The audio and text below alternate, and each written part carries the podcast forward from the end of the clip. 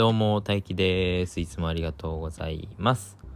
えー、っと、はい。今日は、久しぶりにパソコンの前に座って、えー収録してます。なんか、あれですね。お散歩中とか、運転中とか、そういうのが多かったんですけどね。だからといって、配信内容が変わるってことはないんですけど何話す？なんかね最近あれですよね。こういうことがあったよとか何々をするよみたいな配信が多いなと思います。こういうなんだ？なんていうんですか？人生のハイライトをお送りしてるのが多い気がする。なんかこのことについてこう思うんだけどなみたいな配信を最近してないなっていうことが 言いたかった。たんですけど今日もこういうことがあったよ的な話をしていきたいと思います。ってことで今日もガンガンカッコつけていきたいと思います。よろしくお願いします。えー、っと今日は2023年かもう3年1月8日日曜日の朝です。うーんと、明日休みでしょ？休み。3連休。正月休みが終わって、先週終わってお仕事してて、また3連休の今日は中日ですね。えーっと、何話そうかな。なんか、あ、あれを始めました始めたというかサランラップを減らそうサランラップを使わないで生活してみようっていうのをちょっと始めて見てます。昨日ぐらいから。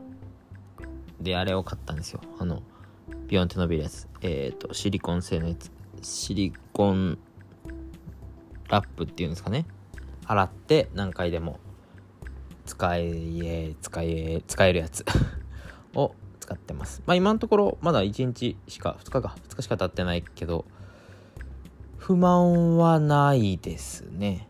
うん。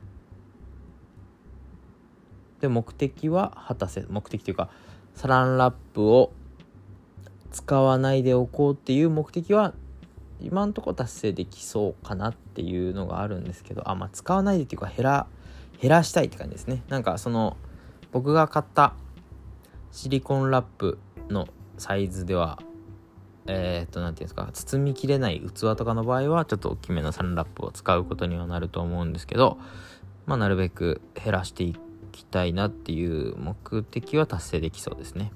ただ今お家にあるサランラップを多分使い切りたいとは思ってるのでまあねそう適宜使い分けというか使いながらラップじゃないとダメなもの。あの例えばおにぎり握る握って持っていく時とかはラップを使うのでおにぎりケースとか買えばいいのかな。まあラップを使うのでそういう時は使うけど。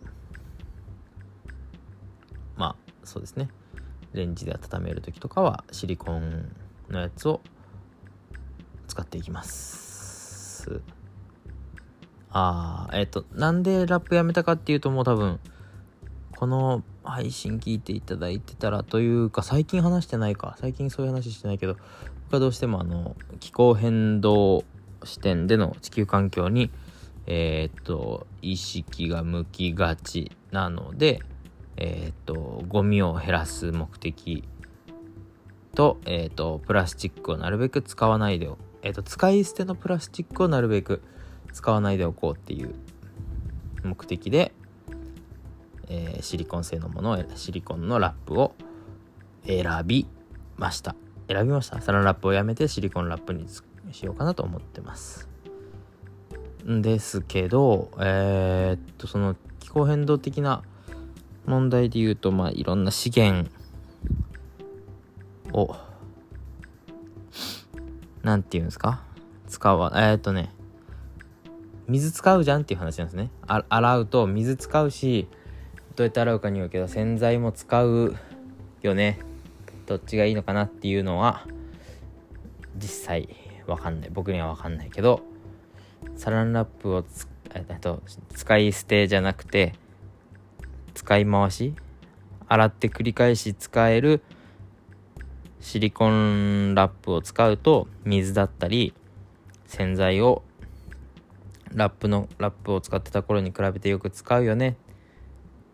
っては思うのでそのプラスチックを使わない方がいいのかゴミを増やす方がいいのかプラスチックを使ってゴミを増やす方がいいのか水やまあ洗い方にもよるけど洗剤を使って、えー、水や洗剤を使う方がいいのかがまだ僕には分からないというか判断できないけどとりあえずプラスチックを使わないゴミを減らそうっていう目的は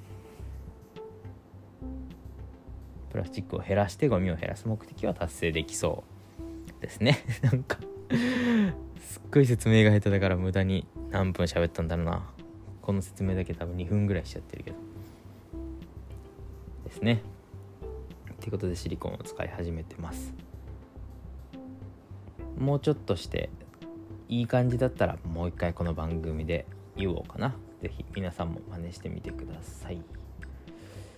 あとなんかあるかな。そのプラスチックを使わない話で言うとえー、ペットボトルもそうですよね。ペットボトルが使い捨て使い捨てではないか。まあリサイクルしてるんだけど、まあ、僕はなるべく使い捨てのプラスチックを減らしたいと思ってるんですけどそのせいでせいというかなんというか娘が長女がプラスチックを悪者だと思っていそうなんですよね。なんかこの間これプラスチックだからダメだよねって言っててまあ確かにプラスチックだからダメだっていうことを僕は普段言ってるかもしれないけどプラスチックが全部悪ってわけではないじゃないですか。なのでうーんと何て言うんですか？うえー、とプラスチックをガンガン使ってほしいわけではないけどもちろんねプラスチックが悪ではないっていうことも同時に教えていきたいなと思います。あそう。でそれで絵本を読みましたね。それのような絵本。えー、っとちょっと待って。忘れちゃった。今調べるね。なんて絵本だったっけな。プラスチック製にはなりたくないだったかな。なんかそんな感じの絵本ですね。結構前ですけど読んだ本。えー、っと読んだ本。えー、とこれだね。プラスチック製にはなりたくない。うん合ってた合ってた。プラスチック製にはなりたくないっていう絵本がえっ、とねプラスチックはどこから来てどういう風に使われてく使われて使われているのかとかなんでプラスチック製品が増えているのかとかその増えているのがいいのか悪いのかみたいなのを絵本で教えてくれるのでプラスチックのいい面ももちろん教えてくれるのでよかったら興味ある方が いるかわかんないけど是非読んでみてください。えっ、ー、と感想を読んでみようかな。僕のじゃあついでに感想読み上げて終わりますね。読書メーターの感想。この絵本内容はすごく良かったです。プラスチック製品やプラスチック産業の問題と功罪を功績を子供にでも子供にでも分かりやすく書いてくれてる。身の回りにはプラスチックがたくさんあるねあれもこれもプラスチックでできてるよおかげでみんな便利に暮らしてるね。だけどね、てんてんてん。